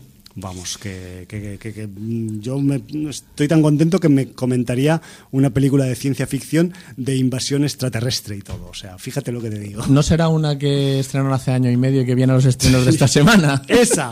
Pero voy a hacer, voy a hacer eh, un, un, enroque, que se dice en, el, en la terminología del, ajedrez. Y antes de hablar de Captive State, que es la película a la que nos estamos refiriendo desde hace un rato a, intervalos, que eh, pues en los estrenos que vienen esta semana, en el caso de que no podéis ir a Sitches o no os apetezca o no queráis ver visionados online de Sitches o presenciales o lo que sea, hay dos películas que están relacionadas con el género y que vienen a estrenos esta, esta semana. La primera de ellas es una película de la que se habló en el casualmente en el especial de Siches 2019 el año pasado allá por el programa de sin audiencia 866 que no es otra que la película The Vigil, The Vigil del Keith Thomas que creo no fue no sé si fue la que hizo la clausura del festival el año pasado o, no no me acuerdo. de eso no me acuerdo. Pero la cuestión es que es la película de que está centrada en el sector de judíos ortodoxos de Brooklyn en la que pues un joven que se encuentra sin trabajo recibe la poco habitual tarea de velar un cadáver de una persona que ha fallecido recientemente en la comunidad ultra ortodoxa de judíos de Brooklyn y que esa noche pues el colega que se tiene que velar al señor muerto pues mm, parece ser que va, tendrá una noche movidita va por ahí un poco la, película de Vigil. Eh, yo no la he visto, así que no voy a decir nada más de The Vigil. Eh, si queréis escuchar lo que la gente comentaba de, ella, porque creo que ni tú ni yo la llegamos a ver. No, la llegamos a ver, pero la comentó gente que estuvo en el pero directo. invitados e invitadas que estuvieron en el programa 866 eh, grabado desde Siches el año pasado, pues sí que, sí que la comentaron, entre otras muchas. Y ahora sí que sí, eh, si seguimos repasando los estrenos que vienen esta semana, llegamos a un estreno que aquí lo han llamado eh, Nación Cautiva, en su título original es Captive State, lo de, lo de State aquí lo han cambiado por, por Nación. Y es una película que sorprendentemente pues eh, viene de mano del director británico Rupert Wyatt, que diréis, hostia, me suena el Rupert Wyatt. Pues claro que te va a sonar porque hizo El origen del planeta de los simios, por ejemplo, hace ya unos años que podéis escuchar las tonterías que decíamos o no, o verdades sobre el origen del planeta de los simios en el Sin Audiencia 459, por ejemplo. Pero es que también el señor eh, Rupert Wyatt eh, hizo eh, The Gambler, que aquí creo que le llamaron El Jugador, que es otra película pues, sobre el mundo del juego, que también está comentada en el programa. Esta vez pues en la entrega 612, ya pues entregas lejanas ¿no? de, del material del Rupert Wyatt y ahora pues eh, a estrenos en este, en este 2020 pues nos llega una peli que mmm, nos mete de lleno, fíjate lo que te digo Jordi, en una distopía derivada de una invasión extraterrestre. Ahí es nada, ¿eh? o sea, estoy, estoy utilizando términos muy duros para la terminología de los inaudiencers. Realmente es una película del año 2019 que se, además se estrenó en marzo del año pasado, o sea que ya hace un eh, año y medio que se estrenó en su país de origen, pero eh, allí se ve que fue uno de esos mm, títulos que fueron un batacazo de taquilla, no un éxito, sino un hundimiento de taquilla, y quizás por eso ha tardado en, en, en venir aquí o incluso pues en, en, en, venir un poco antes, ¿no? que tampoco hacía falta esperar quizás un año y medio a que a, a traerla mmm, porque hubiera fracasado en taquilla en su país de origen. Siempre están tan pelados de estrenos, no tienen nada, traen lo que sea. Claro, entonces que sepáis que, que Captive State viene en, a estreno retrasado en España de mano de los chicos y chicas de E1 Entertainment y mmm, diréis, pues, hostia, si fue un batacazo en taquilla, igual tampoco merece la pena ir a verla. Pues es que yo he podido verla antes de su estreno en España, porque de hecho en otras partes del mundo ya ha salido hasta en DVD, en Blu-ray, en todo el rollo. Claro, hace año y medio que pasó por, por sus cines de origen, ¿no? Me refiero que aquí llega al cine, pero por otros lados, pues eso, es bastante fácil encontrar pues otras formas de visionar que no son la pantalla grande. Y joder, pues una vez vista, aparte que la temática atrae, aparte que tiene algún cartel que tiene algunos coloritos rojos que dices, mmm, qué, llamativo que es este cartel y tal, pero los carteles ya sabéis que no hay que hacerles caso porque a veces te dan una idea equivocada, pero sí que es verdad que yo, mmm, una vez eh, deglutida y una vez eh, vista eh, Captive State, no acabo de entender muy bien, aunque un poquito sí, mmm, el porqué de ese fracaso en, taquilla, ¿no? Eh, nos ponemos en situación, os cuento un poco lo que nos cuenta la situación de Captive State, porque ya la mera premisa ya, pues hay gente que se pone cachonda de escuchar esto que voy a decir, ¿no? O sea, tenemos que en el año pasado, en el año 2019, ha, hay una invasión extraterrestre, vienen unas naves de fuera del planeta Tierra, paran toda la energía que hay, eh, que hay que hace funcionar el planeta y los gobiernos de todos los países del planeta Tierra deciden claudicar y no enfrentarse militarmente a las fuerzas extraterrestres. ¿Por qué? Porque las fuerzas extraterrestres tienen un, una, un grado de avance tecnológico que mmm, sería poco menos que inútil e, y, y, nada efectivo, pues hacerles una oposición militar. De esta situación que deriva, pues deriva que digamos que los humanos acaban siendo unos, vamos a decir, títeres, una fuerza de trabajo de los alienígenas. Esto quizás os sonará también de otros títulos del pasado, o sea, estoy diciendo que mmm, esto se parece perfectamente a cualquier planteamiento parecido al de V, por ejemplo, pero aquí digamos que los mmm, extraterrestres no van dando una cara humanitaria, sino que entran al trapo, someten a los mandatarios de todo el planeta y les dicen a partir de ahora mandamos nosotros, vosotros eh, administráis a la población humana, pero bajo nuestro, nuestras directrices, ¿no? Y nueve años después, en el año 2027, es cuando da comienzo un poco la historia que tenemos en Captive State. En, el, Chicago de 2027 vamos a ver, después de una intro en la que se nos cuenta todo esto que os acabo de contar con más o menos detalles, que es una intro rápida y aparte pues, pues muy, muy literaria y que rápidamente pues, te hace asimilar eh, los elementos de la situación de, que se narra en la película y en el momento actual de la película, que es el año 2027, pues vamos a ver cómo, eh, con ejemplos eh, humanos personales, cómo ha influido esos nueve años de dominio, de gobierno alienígena en la Tierra, con diferentes figuras humanas que vamos a seguir eh, a lo largo de la película y que vamos a ver que se van a acabar un poco entrelazando en sus devenires. Tanto vamos a ver gente que está más o menos de acuerdo con la situación y que trabaja en última instancia para el gobierno alienígena, como gente que está puteada, que por determinadas situaciones familiares del pasado Em, pues esta, esta, invasión alienígena pues mm, no ha hecho más que joderles y que evidentemente pues tienen muchas eh, ganas de cobrarles las putadas que han sufrido en su vida derivadas de la invasión, ¿no? Me refiero que vamos a ver eh, todo tipo de mm, estatus humano dentro de, de, esta, de, este, de esta invasión ya vamos a decir, eh, asentada nueve años después en, todo el planeta y centrada pues un poco en la ciudad de, Chicago, ¿no? Y pues vamos a, pues por poneros un ejemplo, ¿no? Vamos a ver desde cómo trabaja, por ejemplo, el Departamento de Policía de la ciudad de Chicago al servicio del legislador alienígena de turno de esa zona y por otro lado, pues vamos a poder ver incluso cómo se despierta una célula de humanos rebelde contra la invasión alienígena y que incluso mm, se plantean pues utilizar eh, metodologías militares que los propios gobiernos terráqueos han decidido desechar porque no sirven de mucho contra el potencial eh, bélico de los alienígenas. ¿no?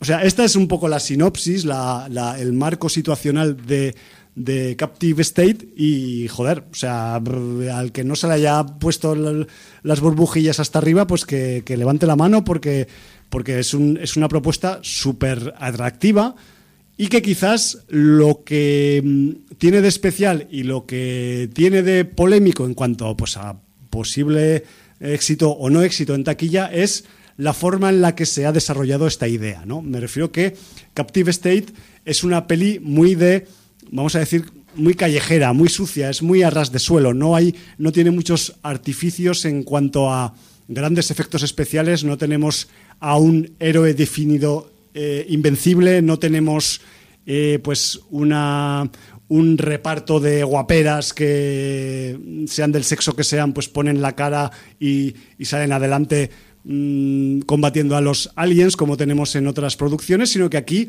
se ha optado un poco con, por la vía un poco, a pesar del eh, ámbito de ciencia ficción y de distopía, se ha optado un poco por, la, por el ras de suelo, por el, por el estilo un poco, vamos a decir, callejero de la cuestión, de cómo afecta una situación de este tipo a la gente corriente, a la gente que no está, digamos, preparada para este tipo de situaciones, como, como podría pues, pasar en, en una supuesta eh, situación real en la que ocurriera este tipo de situación. ¿no? Entonces, quizás por es por ahí por donde viene esa, esa parte, digamos, de, ausencia de, éxito o de, o de, ausencia de, recaudación que tuvo la película en, en, su momento.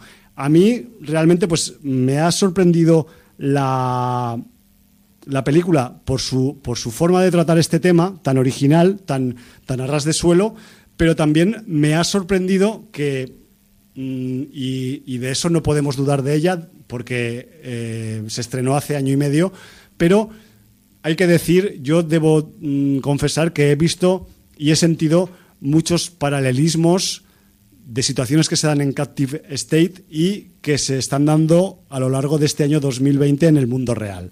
Me refiero a que no tenemos alienígenas gobernándonos, no no tenemos zonas delimitadas en las que... Que, sepamos. Que sepamos. Porque el comportamiento de, algunos políticos al más alto nivel es bastante sospechoso. Errático, cuanto menos. ¿Eh? No, no quiero ahora entrar en una especie de...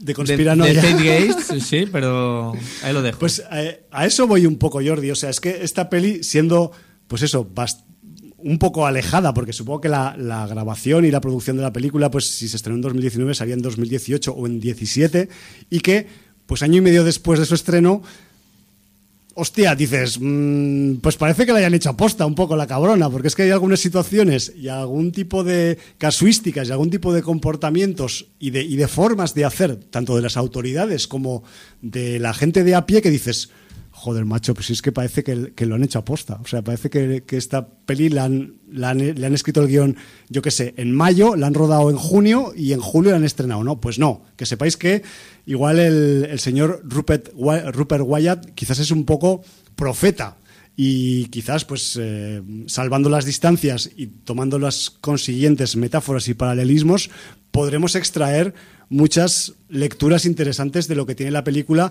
pues a nivel de control de población, de pérdida de derechos de los ciudadanos, de cómo trata el poder a la clase trabajadora y muchas cosas más. Me refiero que en ese aspecto, en el aspecto, digamos, conceptual y un poco, vamos a decir, filosófico y político, Captive State es que es una peli que podría ser incluso tachada de revolucionaria en un momento dado, me refiero, ¿vale? Me refiero que ahí, ahí quizás es donde reside, por un lado, su fuerza y por otro lado, quizás eh, ese aspecto que quizás no puede no gustar a un público medio o a un público que busque en una película de invasiones extraterrestres, pues eso, un Independence Day o cualquier otra vaina del estilo, ¿no? Me refiero que a ese nivel es una peli mucho más sesuda, es mucho más analítica, va, se va al lado más del día a día y eso quizás pues acaba siendo jodido, porque claro, eh, si tienes una película en la que el típico héroe flipado de turno en dos días acaba con la invasión, pero no, aquí llevan nueve años sufriendo el gobierno alienígena y sus consecuencias, ¿no? Entonces, pues eso al final acaba ahí un poco traspasando eh, la, pues eso, el ánimo de la gente y pues bueno, pues la situación es la que es, ¿no? Que parece más eso, pues una, una distopía del fin del mundo que no, pues un, un, un mundo eh, que es uno de nuestros posibles futuros dentro de nueve años, ¿no? que, eso también pues eh, da, da mucho que, pensar. Por poner un ejemplo, Jordi, o sea, en, el, en Captive State, a nivel de, vamos a decir, de control social y de control de seguridad, eh, todos los ciudadanos llevan un implante en la garganta que es trazable, que es verificable y que aparte te sirve como eh, vamos a decir, como chivo expiatorio mm, de cara a las fuerzas de seguridad. Me refiero que las fuerzas de seguridad pueden monitorizar tu implante en la garganta y en cualquier momento pueden pinchar la conexión a tu implante y escuchar lo que estás hablando con cualquiera en cualquier momento, ya estés con tu pareja haciendo em, juegos eróticos en la cama o conspirando para intentar chafar a un alienígena cuando te lo encuentres por la calle.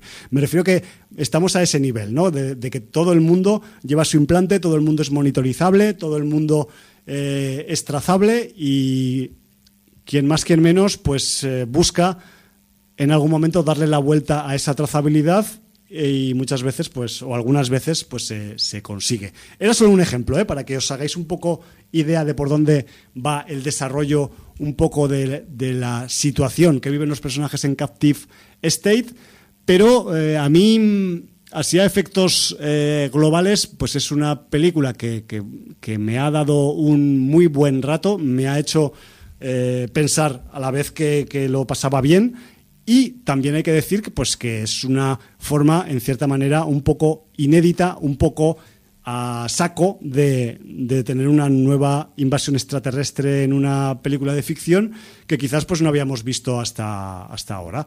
Aparte aprovecho también un poco porque en ese aspecto sí que tiene un poco de un cierto paralelismo con la película de ciencia ficción submarina Underwater, que si no, si te acuerdas Jordi, eh, la forma en la que en Underwater se pone en situación al espectador, que es en los títulos de crédito al comienzo y en la escena 1 ya empieza el rollo, pues un poco con Captive State pasa eso también. O sea, en, el, en la parte inicial, con voces en off, con, con, recortes de noticiarios, con imágenes de archivo, se te, se te pone en situación de una manera demoledora que dices, vale, cuando empieza la primera escena ya, dices, bueno, ya sé que aquí, o sea, estamos estamos jodidos ya antes de empezar, ¿no? Como quien dice.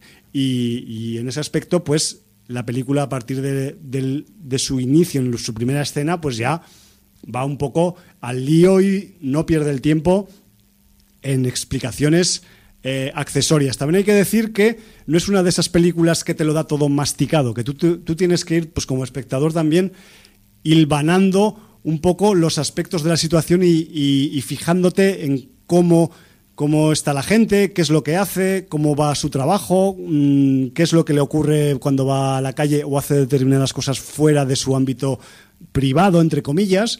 Y mm, en ese aspecto también yo debo decir que la narración que hace el Rupert Wyatt, pues igual no es del gusto de todo el mundo, porque hay gente a la que igual pues prefiere que se lo cuenten todo detallado y bien puntualizado, porque quizás si tienes que fijar tú en los detalles de una esquina de la calle, que hay una pintada que pone no sé qué, y eso significa que hay una que tiene, digamos, pues eh, implicación en cómo tratan las autoridades a la gente y tal, pues igual, si no te fijas, te pasa desapercibido. Me refiero que es, ese es este tipo de narración que no es no es, eh, vamos a decir, eh, deletreador del mensaje, sino que te tienes un poco tú que pues fijar en la situación y tal, y aparte, pues que es otra forma también de adentrarte de una forma mucho más, mm, vamos a decir, participativa dentro del, guion, ¿no? Que, es, que es algo de lo más interesante que, hay en la película, el guion, y, quizás pues ese, ese final que tiene, que no voy a decir nada del final, simplemente que, que tiene un final original, vamos a decir.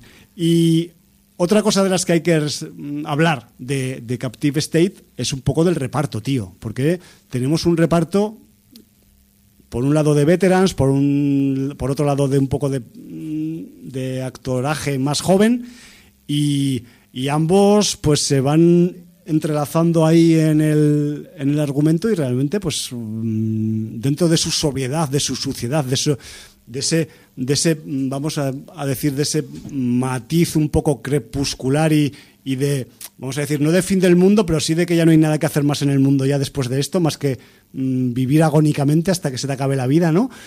Y entonces, pues desde ahí encontramos pues a, a nombres como John Goodman, por ejemplo, que quieras que no, dices, ¿qué hace John Goodman metido en este rollo? Pues bueno, tendréis que averiguarlo. Es más, os voy a hacer un pequeño spoiler. John Goodman en la película es policía. Así que ya podéis intuir un poco en qué bando está y aquí con quién trabaja y para quién trabaja dentro de la película el, eh, este veterano actor. Pero luego también luego tenemos a Vera Farmiga, por ejemplo, además en un registro eh, que en el que yo no estoy acostumbrado a verla, al menos tampoco es que lo haya visto en, muchos más allá de sus pelis de género, ¿no? Pero, pero aquí está, está muy original su, su registro. Y luego, pues por el lado un poco más más joven del, reparto, pues vamos a decir que, por ejemplo, tenemos a Laston Sanders, que Laston Sanders eh, era el Bobby Dix de la serie Bhutan An American Saga, ¿vale? Si os acordáis, el que en el futuro sería de Resa, pues es este actor afroamericano, el Aston Sanders, que aquí pues le da, le da cañita al asunto. Él es un, un jovenzuelo de los del barrio chungo de Chicago de turno que que, lleva una vida pues que sí, que le empuja, que se ve abocado un poco pues hacia la rebelión, por decirlo de alguna forma. Pero luego también tenemos a un tipo que cuando hizo esta película quizás no era muy conocido, pero ahora su nombre está en boca de muchos y de muchas, más que nada porque mm, hay bastante gente que creo que adora su culo y estoy hablando del actor eh, Jonathan Mayors, protagonista o coprotagonista principal de la serie Lovecraft Country, en la que, pues, debido a las escenas erótico-festivas que hay en la serie, pues Jonathan Mayors ha tenido que poner a veces pues todo la carne en el asador, nunca mejor dicho, ¿no? Entonces Jonathan Mayors también anda en el reparto de Captive State y además, curiosamente, si en Lovecraft eh, Country tenemos a Jonathan Mayors operando desde Chicago, pues aquí el tipo se queda en Chicago. O sea, me refiero que está un poco pues como, como en su casa de la serie, ¿no? Pero, pero, eh, pero muchos años después. En fin, que me refiero que a ese nivel pues hay, hay un, un cierto buen gusto y un cierto acierto, valga la redundancia fonética, en el, en el reparto de Captive State y que es otro de los alicientes que podemos decir que tiene la, película y que, y que, joder, que mm, yo entiendo que no es una película de invasión alienígena al uso, pero es que también, mm, yo qué queréis que os diga, también me gusta que me planteen situaciones que no son al uso y más si tienen que ver con un viso de una cierta realidad.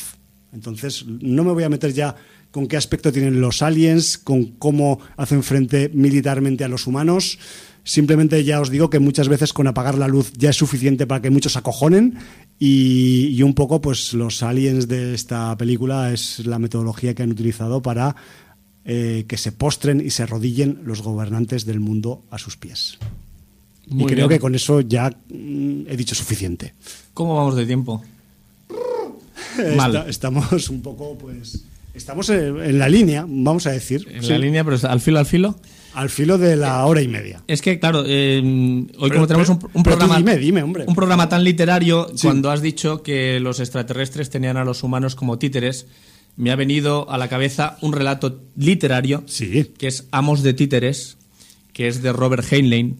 eh, que bueno, claro, Robert Heinlein eh, no se puede negar su, su grandísimo aporte a la ciencia ficción, pero mm, siempre entroncando con todas las críticas que se le se vertieron sobre él por eh, misógeno, machista, eh, fascista, militarista, anticomunista, etcétera, etcétera. Sí, como un tipo un poco negativo, ¿no? Entonces, claro, no se puede obviar que ganó cuatro premios Hugo por Estrella Doble, Tropas del Espacio, Forastero en Tierra Extraña y La Luna es una cruel amante. Sí. Pero una de sus primeras novelas, la que él considera su primera novela adulta, es precisamente esta de 1951, Amos de Títeres. Ajá. Mm, Novela muy machista, pero no más machista que un Bond de la época o de poco Sí, después. bueno, es, es Eh, la realidad entonces. pero en que precisamente pues también hay una invasión extraterrestre y ese Amos de Títeres, que además luego ha sido reversionado en, tanto en la literatura como en el cine, Sí. pues me parece un título interesante para reseñar, aunque sea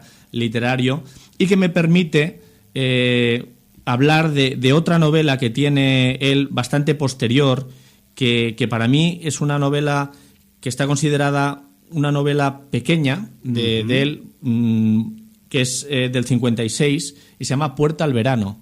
Y me parece una novela muy interesante de Heinlein, donde rompe un poco con todo el militarismo y el fascismo este que, que tiene él, porque incluso en Amos de Títeres, un poco el control extraterrestre, no voy a decir por qué tipo de criaturas sobre el ser humano, eh, se veía como una influencia de que esas criaturas podían ser los comunistas. O sea, imagínate Ya, ya, cómo ya. estaba el tema, ¿no? Sí, bueno, era la época también del, del miedo a la invasión comunista. En cambio, en Puerta al Verano tenemos un registro completamente diferente con un protagonista que es un ingeniero que diseña robots Ajá. y que tiene un gato que, que, que además es el, el gato el que busca siempre la puerta al verano, ¿no? Sí, Está sí. esperando el gato que se abra una puerta y que en esa puerta esté el verano, ¿no? Y, y es muy curioso porque este eh, ingeniero que inventa robots, que además, de alguna manera, eh, se ha dicho que hizo, fue el precursor de la rumba, de esta aspiradora que va ahora aspirando por los suelos de las casas. Ya ves. Pues en este relato sale algo parecido. Y, bueno. y luego se convierte en una novela bastante ingeniosa y animada de viajes en el tiempo. Entonces yo esta Puerta al Verano, que no es una de las novelas más famosas de, de Heinlein, la recomiendo como lectura, una más. Bueno. Este programa hemos recomendado mucha lectura. Ya tocaba, ¿eh? También, Jordi. Y también quiero hablar, aunque sea de una manera muy breve, Por favor. del personaje más icónico que tiene en su obra el señor Heinlein, que es Lazarus Long. Eh, todos los amantes de la ciencia ficción habrán oído hablar de Lazarus Long, que es el protagonista de dos de, de sus novelas. Una absolutamente primigenia, la escribió en el 41, aunque luego la reescribió y la publicó en el 58, que es Los hijos de Matusalén, donde eh, Lazarus Long es el personaje protagonista, pero luego lo recuperó en Tiempo para Amar del 73. Pero eh, luego eh, lo ha tenido de manera recurrente en otros libros como personaje secundario, como en la- los libros de notas de Lazarus Long, El número de la bestia del año 80 o de eh, el- la novela El gato que atraviesa las paredes del año 85. Entonces, bueno. pues, Ese gato no sería el gato de Rodinger. eh, ah, no, y también sale en Viaje más allá del crepúsculo del 87. Ya en el 88 falleció el señor Heinlein, o sea que ya no pudo salir Lazarus Long en más, en más sitios. A no ser que lo repesque alguien por ahí. En fin, Ahora. Puerta al Verano muy recomendada. Sí. Las novelas de Lazarus Long por la ligación que tiene el personaje y la casuística del propio personaje en sí también interesante. Bueno, Tropas del espacio que voy a decir, o sea, Sí. puede ser militarista, fascista, lo que quieras, pero es muy entretenida y la versión que hizo en el cine de Verhoeven dándole Verhoeven. la vuelta Verhoeven a lo mejor al ideal de Heinlein, mucho mejor todavía. Y, y bueno, pues hem- hemos tenido amplio bloque literario, que no suele ser lo habitual, Sí, pero no porque no queramos, sino porque a veces pues el cine, las series y tal Se nos, nos- empujan al se nos abismo. comen. Pero querríamos hablar más de literatura, más de cómics y, y es lo que hay. Sí. Hacemos Y lo que podemos. Y no, y no damos ya más de sí porque lo damos No, porque no- todo. ya, ya nos pasamos de tiempo cada puñetero programa Sí, y es, es- es una realidad que, que estamos empezando a adoptar como normalidad y, Sí, y no- no debería y ser no debería así. serlo porque ya sabéis que en la radio el tiempo pues es delimitado por los por las horas y por las medias horas en, el- en nuestro caso hora puntual al principio mm, media hora hacia el final y nos tenemos que marchar ya, Jordi. Yo ya, Bueno. ya lo siento porque, mm, o sea, me parecen geniales todos los aportes literarios que, que- que has vertido en esta entrega de Sin Audiencia. Espero que la gente al otro lado los aproveche y los y los fagocite y los y los mm, asimile porque tienen muy buena pinta, pero nos tenemos que marchar, Tete. Pues nada, que- ¿con qué música nos vamos a despedir? Nos marchamos pues con un poco de la nación cautiva o qué. Pues venga. O nos vamos con rock. Es que no sé qué hacer, si tirar la moneda. No, ya hemos empezado Sí. con rock, con ese recuerdo a Eddie Van Halen. Vamos a acabar con, con Sí.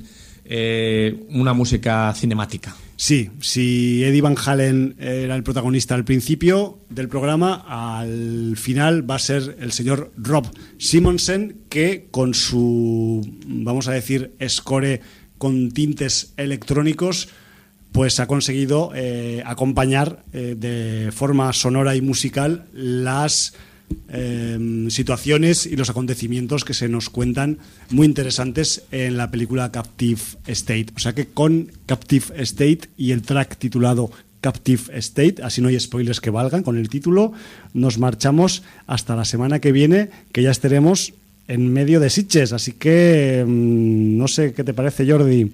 Valar Morgulis Festivales de Otoño. Motherfuckers.